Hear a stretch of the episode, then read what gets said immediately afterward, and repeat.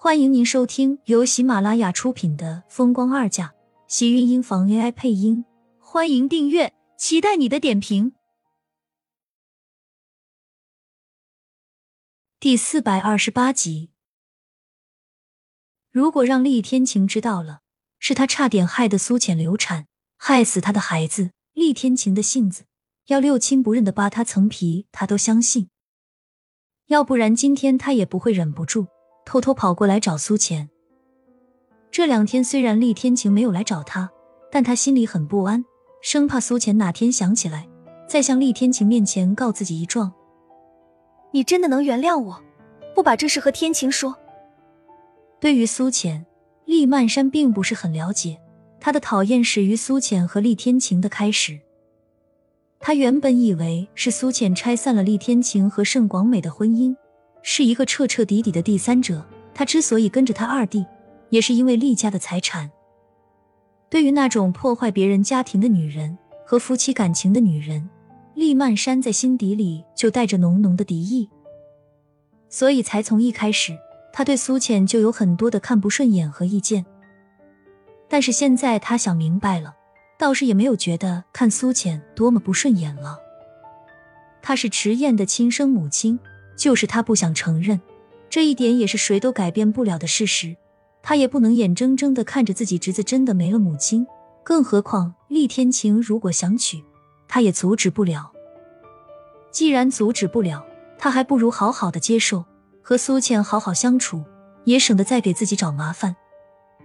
我既然答应你，就肯定不会再去乱说话，你放心好了。苏倩应道：“能让厉曼山以后不找他麻烦。”他就已经谢天谢地了。如果一味的要和他针锋相对，怕是以后他在厉家的日子，天天都可以上演一部宫斗大戏了。你能这样，那我也就放心了。厉曼山顿时松了口气，倒是像个孩子一样高兴的笑了，像是不被老师为难的学生，整个人都快要放飞自我。苏浅倒是觉得这样的厉曼山原本就不坏。只是从小身为厉家的大小姐，被捧在云端上，所以比较任性罢了。说到底，她只是有些豪门千金的小姐脾气。不过，你这次因为我受伤，我一定也会补偿你的。不用了。听到厉曼山要补偿自己，苏浅顿时一脸的受宠若惊，赶忙拒绝道：“她可是从来都没有希望厉大小姐能给自己做出补偿。”不行。你这是不相信我会补偿你，还不愿意原谅我是吗？我厉曼山说话一向信而有信，说补偿你就补偿你。厉曼山说着，从自己随身的手包里开始翻了起来，态度坚决到让苏浅根本没有能力拒绝。低着头在包里翻了许久，才终于从包里拿出一道细长的玫瑰金手链，拉过苏浅的手，就要给她强行戴上。这么贵重的东西，我不能收。虽然链子细细的，上面只是简单的有几个钻，但是苏浅看着这么闪的光泽，也知道这肯定不会是一般的玫瑰金链子。苏浅自然是想要拒绝厉曼山的举动，还真是让他简直觉得换了一个人。突然间来给他道歉也就算了，竟然还要送他礼物。这是我前阵子特意找巴黎的名设计师给设计的。前两天才刚刚的送来，本来我是想要送给老三未来的媳妇的。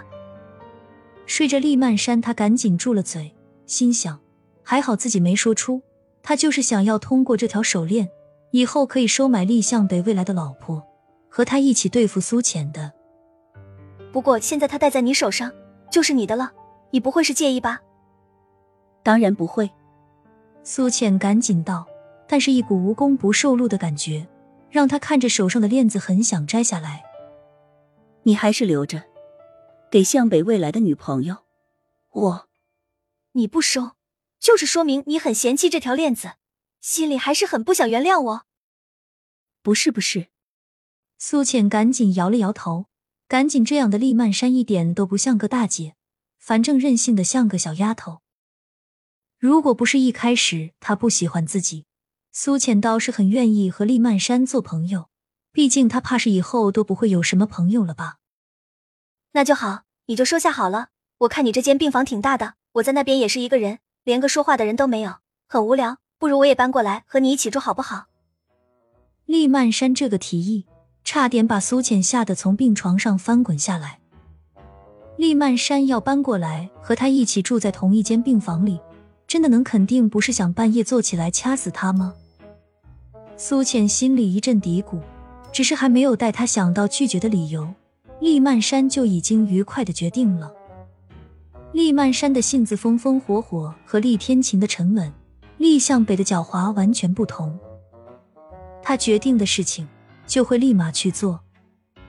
苏浅张了张嘴，只道了一句：“太麻烦了，这种事情你现在怀孕自然不能操心了。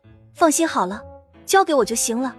再说我就搬搬我的东西，就是把床往那边给我挪一下就好了。”厉曼山完全一副不客气的模样，说完已经将守在外面的护工叫了进来。去和院长说一下，我要把床搬过来和苏浅一起住。你把我的东西都收拾过来。说完，又看向苏浅，十分热心道：“这样我们在一起，以后还能有个照应。”他这是打算在医院常住吗？苏浅心头顿时捏了一把冷汗，简直就有一种欲哭无泪的喜剧感。他要和自己和好没有关系，但是突然间好成这样。是不是有点太夸张了吧？我是觉得，没有几天我就要出院了，其实不用这样麻烦的。苏浅试图想要说服厉曼山，可是厉曼山的性格，要是能说服，也就不用这么麻烦了。等到厉天晴来到医院的时候，看到病房里情形，顿时眉心一拧。亲们，本集精彩内容就到这里了。下集更精彩，记得关注、点赞、收藏三连哦！爱你。